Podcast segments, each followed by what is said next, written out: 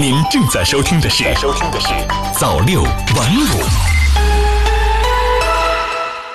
朋友你好，今天是二零二零年一月十八号，星期六，欢迎收听早六晚五早间新闻。首先，一起来关注国内方面的消息。新华视点微博一月十七号消息，国家统计局发布数据，初步核算，二零一九年我国国内生产总值九十九万零八百六十五亿元。按可比价格计算，比上年增长百分之六点一，符合百分之六至百分之六点五的预期目标。分季度看，一季度同比增长百分之六点四，二季度增长百分之六点二，三季度增长百分之六，四季度增长百分之六。经济日报一月十七日讯，受宏观经济企稳、贸易形势缓和等多重因素影响。近期人民币汇率表现强势，对美元中间价升破六点九关口，创五个月新高。市场人士认为，这将进一步提升人民币资产吸引力，促使外资加快流入。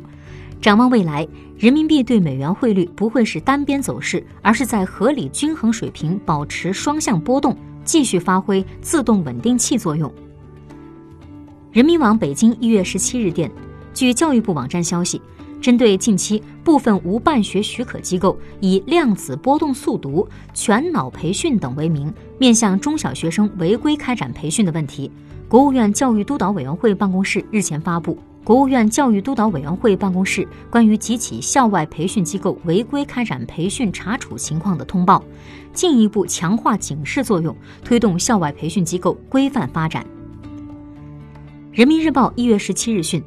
目前，全国参加基本医疗保险人数超过十三点五亿人，参保率约为百分之九十七。全国二点八万家定点医疗机构实现了跨省异地就医直接结算，因病致贫返贫人口由二零一四年的两千八百五十万人减少到一百万多人。中新社北京一月十七日电。第二批国家组织药品集中采购招标工作十七号启动，此批药品集中采购选择了三十三个品种，覆盖糖尿病、高血压、抗肿瘤和罕见病等治疗领域，涉及一百多家医药生产企业。新华社上海一月十六日电，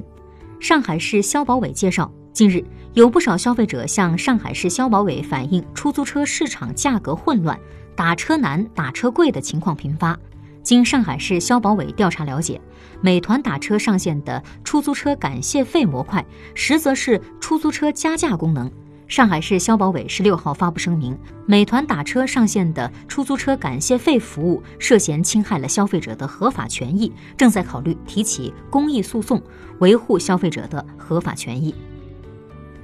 接下来再来关注国际方面的消息。新华社华盛顿一月十六日电。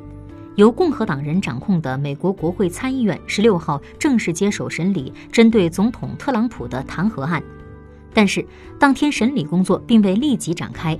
参议院多数党领袖共和党人麦康奈尔宣布，参议院将休会至美国东部时间二十一号下午一点。在此之前，由民主党人掌控的众议院和特朗普本人可以向参议院递交辩词。新华社华盛顿一月十六日电。美国国务院十六号说，美国和俄罗斯当天在奥地利首都维也纳举行战略安全对话，双方就各自的国家战略政策展开讨论，以降低双方在重大安全问题上的误解。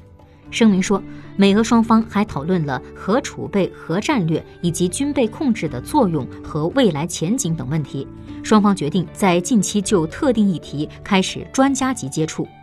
新华网一月十七日电。